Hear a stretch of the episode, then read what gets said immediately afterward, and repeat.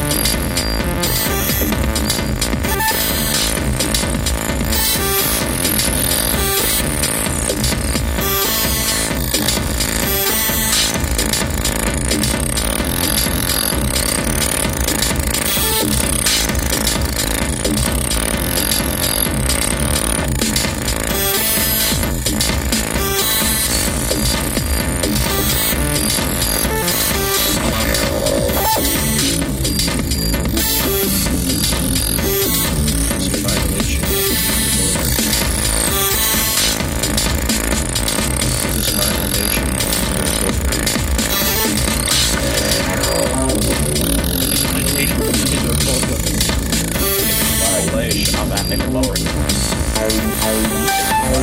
Violation of anti-lowering.